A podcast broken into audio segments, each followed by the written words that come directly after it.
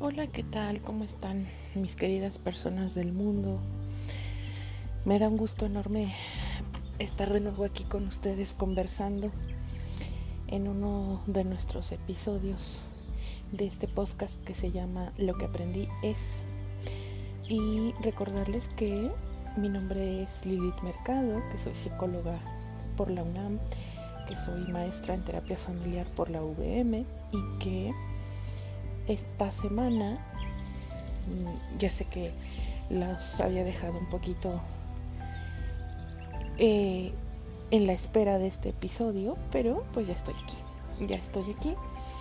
Y, y lo que aprendí es que en estas épocas de crisis y de pandemia y de incertidumbre y de descontrol, lo más importante siempre es conectar con la vida. Conectar con la vida que parece simple, que parece obvio, en una época como esta en la que hablamos de pues de una enfermedad, de una situación que nos que nos eh, limita, pero sobre todo que nos genera muchísima angustia porque no tenemos el más mínimo control sobre las enfermedades en el sentido de cuál puede ser el impacto que tendrán en nosotros, ¿no? Es decir, nos encantaría predecir y decir, bueno, ah, ya, ya me voy preparando frente al hecho inevitable de que me voy a sentir de esta manera, o si me van a tener que hospitalizar, o no, o lo que sea, ¿no? Entonces creo que em, desde ese lugar lo más difícil de darse cuenta es que nos estamos siempre conectando con la muerte. ¿A qué me refiero que nos estamos conectando con la muerte? Pues al hecho de que estamos siempre pensando en el peor escenario, ¿no? En la, en la cosa más terrible y devastadora, pretendiendo, entre comillas, ¿no? Nuestra mente nos dice que, que lo hacemos para poder prevenir y desarrollar estrategias de cuidado y controlar muchas cosas, ¿no? Y al final de pronto nos damos cuenta que todo lo que hacemos no garantiza que podamos controlar absolutamente nada. En, esta, en este año particularmente, porque bueno, sí, ya se cumplió un año de, de estar en esta circunstancia tan inesperada, sobre todo inesperada y pues tan radical en el sentido de los cambios que ha habido. Em, he tenido muchas, muchas oportunidades de interactuar con diferentes consultantes que sobre todo les aterra la idea de morirse. Y justo en ese sentido es que pensé que era importante hacer este episodio y hablar de cómo conectarnos con la vida en todo momento. Eh, hace un tiempo, realmente poco, no sé, por lo menos una semana, tal vez dos, no lo, recuerdo con precisión, escuché esta frase y creo que me hace todo el sentido y no sé si ya te la he mencionado en otro momento, pero la mencionaré ahora y es que alguien decía que tenemos emociones del neolítico, eh, instituciones de la Edad Media y estamos en medio de la tecnología más moderna. Entendido eso de la modernidad solo como, un, como una expresión verbal, ¿no? que ya sabemos que estamos más en la postmodernidad. ¿okay? Pero el hecho es que esta, esta frase hace alusión al hecho de que nuestra mente sigue pensando como cuando básicamente nos, nos dejó de crecer la cola y nos bajamos de los árboles y empezamos a diferenciarnos de nuestros parientes más cercanos evolutivamente hablando, eh, entiéndanse eh, pues los primates, ¿no? Y ¿a qué me refiero con esto? Eh, la mente en aquellos tiempos y en aquella época, pues pensaba que todo era adverso, todo era terriblemente devastador, que había que ir a la segura siempre con con, la certeza más clara que se pudiera y que lo que valía la pena era preservar la vida. Desde luego que entonces no se entendía la idea de vida como lo se entiende hoy. En aquel punto, la vida era simplemente que te latiera el corazón, que siguieras respirando y que, y que te circulara la sangre. Hoy para los humanos, muchísimos millones de años después de aquello, la vida es otra cosa muy distinta. Y por eso hablo de conectar con la vida entendiendo que la vida, el paso inmediato de la vida siempre es la muerte.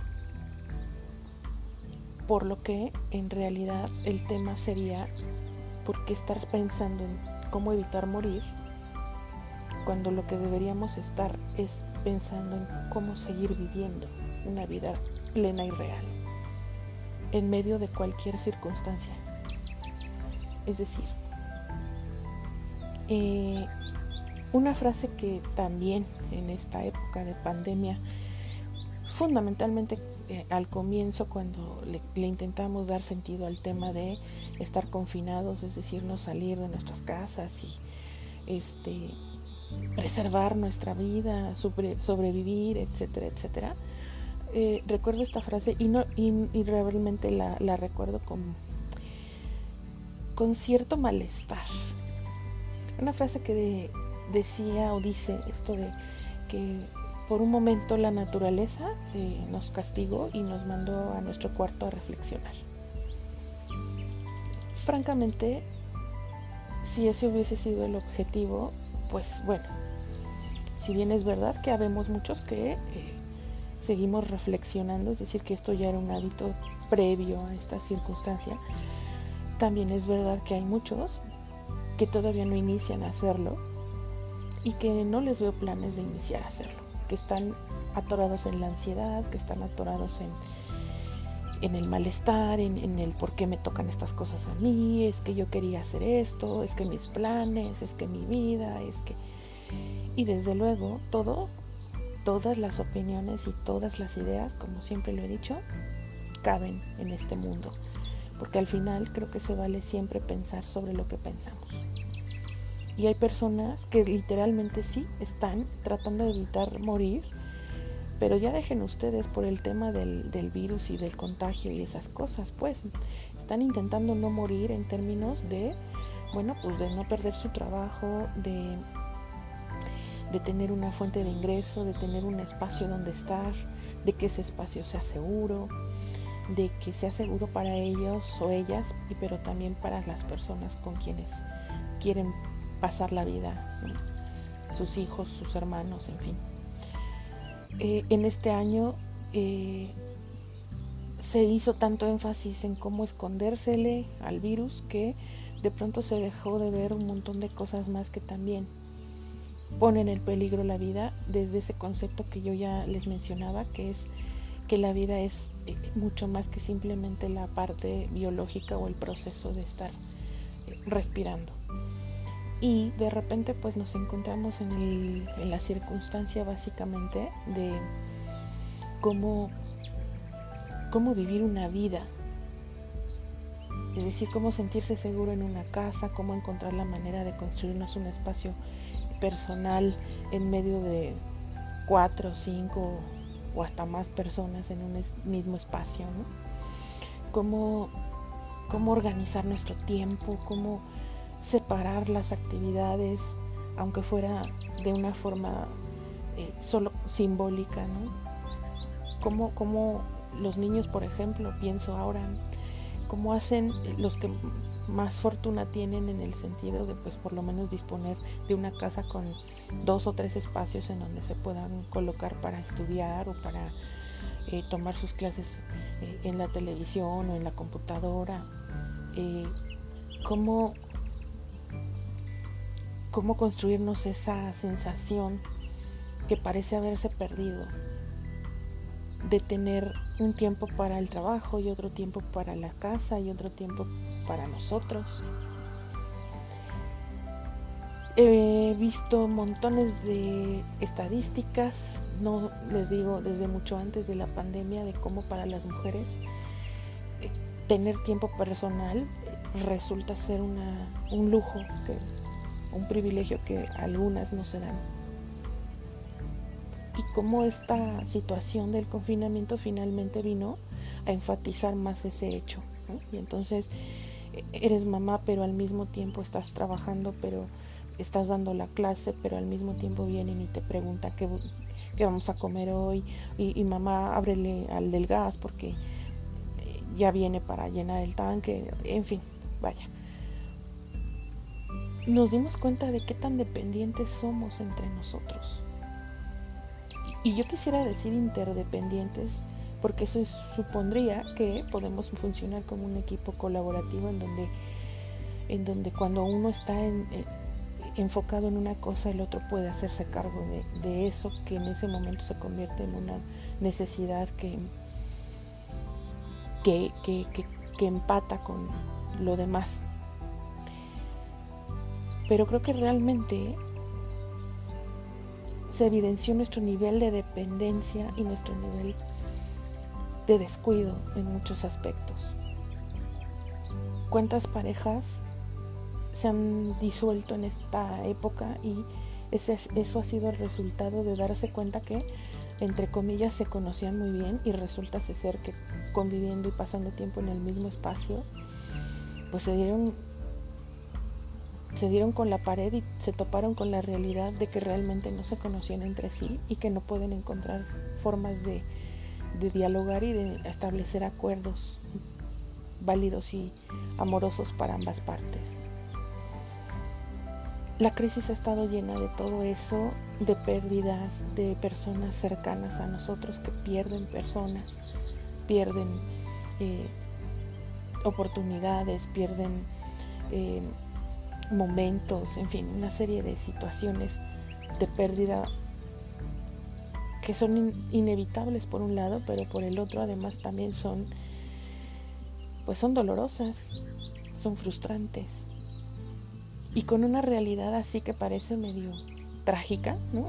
Descrita eh, como lo estoy haciendo, pues de pronto resulta que no, no todo es tragedia, ni todo es adversidad, ni todo es dolor, ni todo es eh, devastación, ¿no?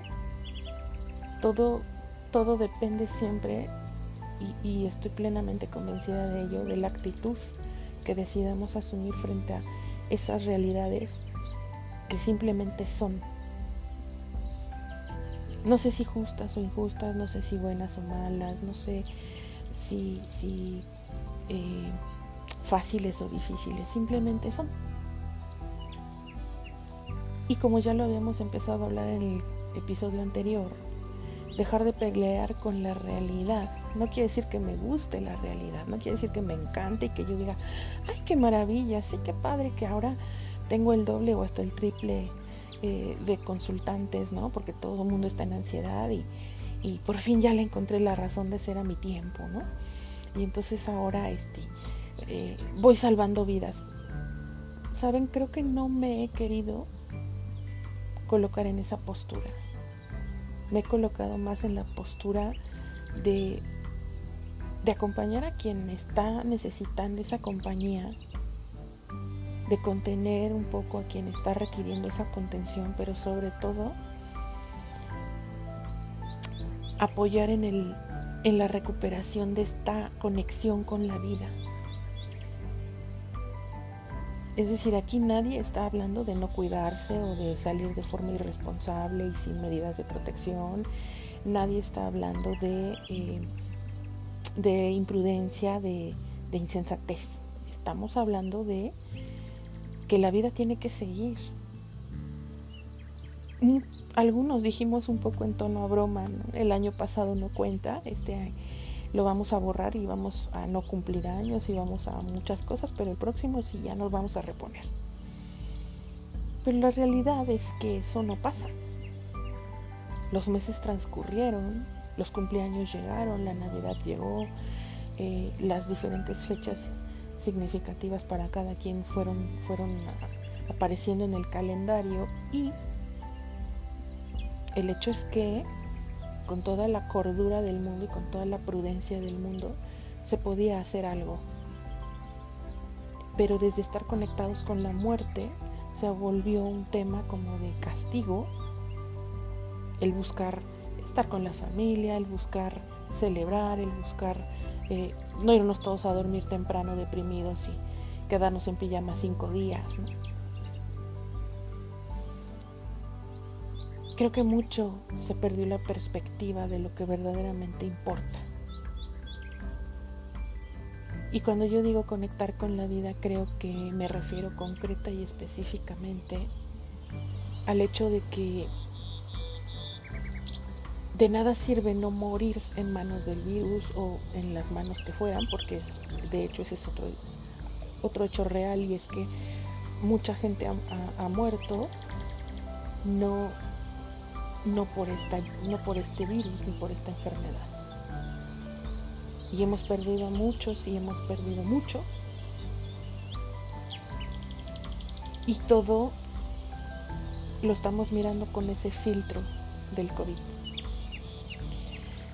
Y resulta que conectar con la vida es saber que aunque estemos en una video reunión y el internet es una desgracia en este país y que estemos trabajando en casa y que las salidas puedan ser limitadas a cierto número de personas, que muchos eligen salir a cosas muy básicas y lo otro simplemente lo han suprimido de sus vidas, que ya no recuerdan cómo es ir a sentarse a tomar un café o, cómo es ir a, caminar en un parque, pretendiendo que con eso se preserva su vida.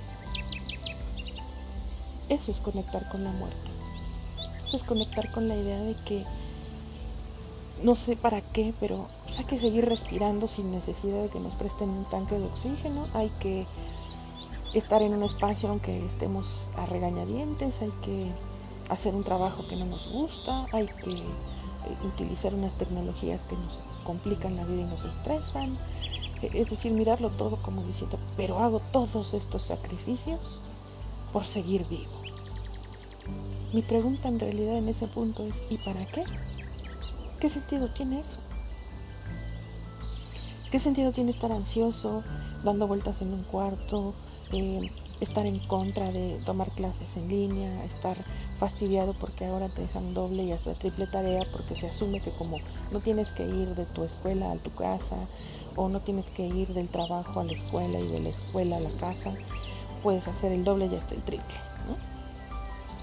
Y además, entre comillas, desde las mentes ansiosas, pues con eso te mantenemos ocupado y así se te quitan las ganas de querer salir y de querer eh, convivir con gente y de querer conectar socialmente con los demás. Aparte esos términos tan mal usados de distanciamiento social y de ideas que finalmente lo único que hacen es alimentar más la separación entre unos y otros que de por sí ya existían. La verdad es que las tecnologías, y lo digo yo con conocimiento pleno de causa, han evidenciado cuánto nos falta avanzar en el camino de la inclusión para las personas con discapacidad especialmente para las personas con discapacidad visual, con las personas con discapacidad intelectual o con las personas con discapacidad eh, mental y emocional en términos de, los trastornos eh, relativos a ese tema. Y pues es triste porque porque se ha justificado esta exclusión en muchos ámbitos, no solo en, en, términos de la tecnología, del acceso a la información, de la disponibilidad para las plataformas, etc. Eh, eh, a estas personas se les ha privado de la oportunidad de poder estar eh, recibiendo su rehabilitación, su familia se niega la oportunidad de aprender junto con ellos y desarrollar estrategias. Es decir, yo cuando hablaba hace un momento sobre que nos hemos reconocido absolutamente dependientes es eh, escuchar a estas mamás que dicen no, no puedo con el niño, no le puedo enseñar, le tengo que dar eh, reforzamiento de clases que ni siquiera recuerdo cómo se hace. Eso lo hacía la maestra, lo hacía el maestro Entonces no puedo, simplemente me declaro eh, incapaz y me paralizo y me frustro y, los niños se frustran y todo el mundo se llena de ansiedad y todo el mundo se llena de este agobio tan, tan terrible. Y,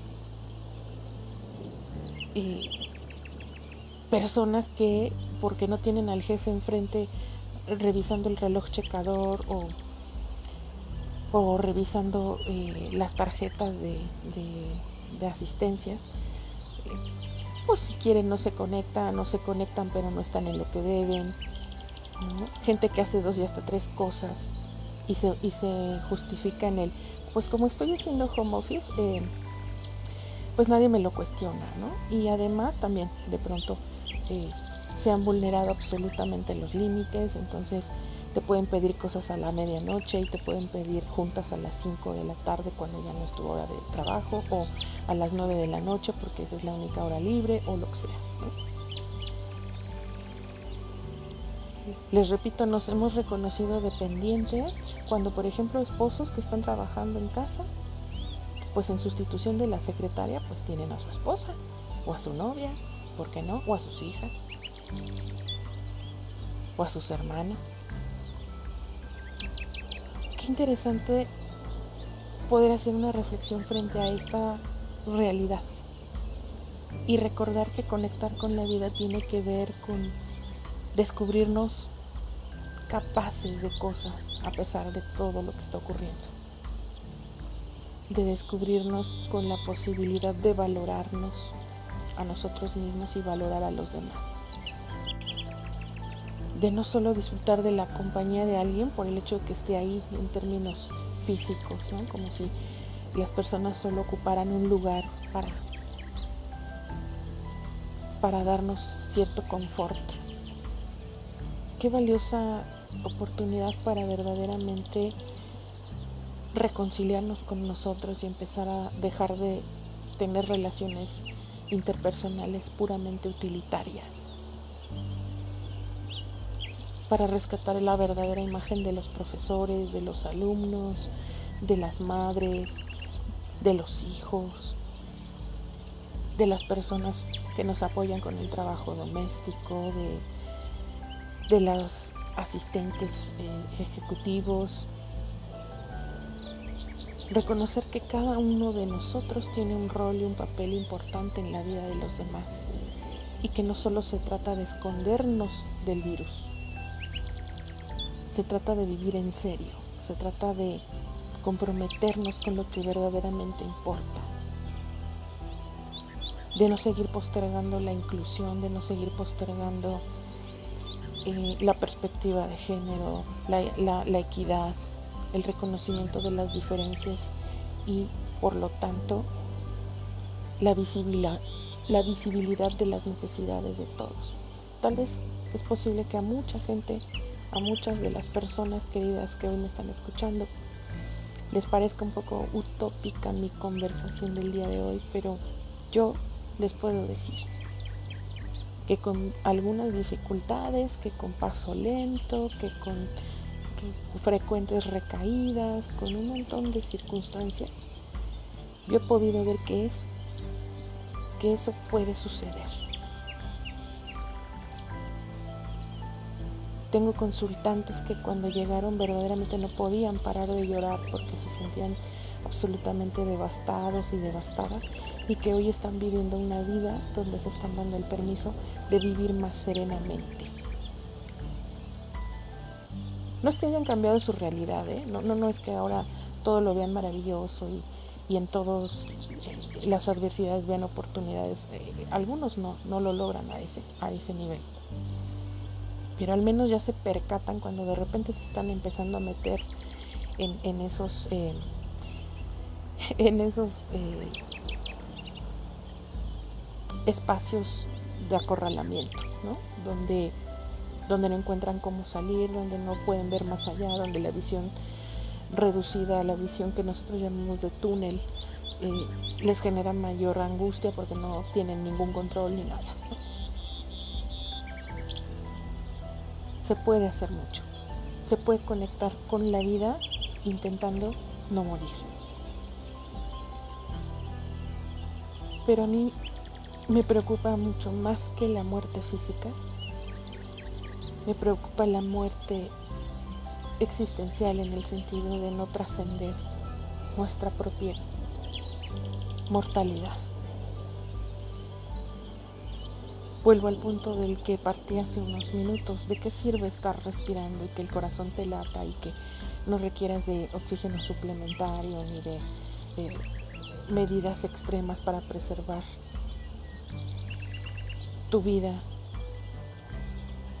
Cuando en medio de tu familia te sientes más solo que nunca, cuando estando con tu pareja parece que estás más lejos de él o de ella que, que antes ¿Para qué sirve? ¿Para qué sirve estar en tu casa metido, según tú, poniéndote a salvo del virus cuando el virus de, de la insensibilidad, de la invisibilidad, de la falta de empatía, de la exclusión, ya te encontraron y se están reproduciendo en tu ser? Yo creo definitivamente que, y solo puedo hablar de mi experiencia en este momento, pues porque de lo demás que te he contado, bueno, tengo evidencias, pero eh, realmente pues es solo, pues es solo un, compartirte lo que yo he podido observar, vaya. Pero si quisieras un testimonio real de que esto se puede hacer, bueno, te diré que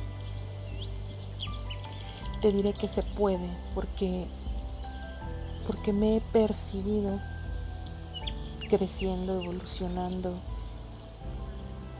Para empezar, asumiendo plenamente mi necesidad de compartir lo que pienso y por eso creé este espacio, este entorno en donde disfruto mucho contarte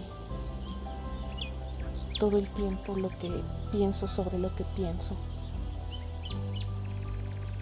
que en los días más agotadores, porque, porque sí es verdad que tengo muchísimo trabajo, aunque no estoy en un hospital y a mí nadie me dice que soy parte de la primera línea de, batalla este, contra del coronavirus y esas cosas, que ya son tan llevadas y traídas, pues. Pero sé que estoy aportando de forma significativa cuando logro que alguno de mis consultantes de manera voluntaria acepte la invitación a conectarse con su vida, a dejar de pelear con su ansiedad, a dejar de pelear con sus sentimientos de frustración, con, con sus sentimientos de, de incertidumbre, de preocupación extrema, y empezar a aceptar y a vivir lo que se siente y lo que se piensa sin quedarse permanentemente a hacer un campamento en la frustración. En esta ocasión, en este episodio, yo quisiera que te pudieras quedar con algo importante y es que lo que aprendí es que conectando con la vida es cuando uno verdaderamente se cuida, se acompaña, se valora, se respeta, se conoce. Y que esa es una invitación que yo he decidido aceptar todos los días. Platícame cómo te va a ti, cuéntame cómo, cómo logras conectar con la vida, cómo, cómo has transitado por este tiempo. Me va a encantar conocer tu opinión, me va a encantar conocer tus testimonios, tus ideas. Y me va a encantar que me compartas las reflexiones que haces cuando piensas sobre lo que piensas. Me va, a dar mucho gusto saber qué ha sido lo que has aprendido. Les mando un abrazo enorme, les acompaño en, un momento complicado, pero no por ello menos, menos disfrutable. Cuídense mucho y muchas gracias por estar en otro episodio de Lo que aprendí es. Disfrútense y conéctense con la vida, por favor. Todo mi cariño y muchas gracias por la atención prestada.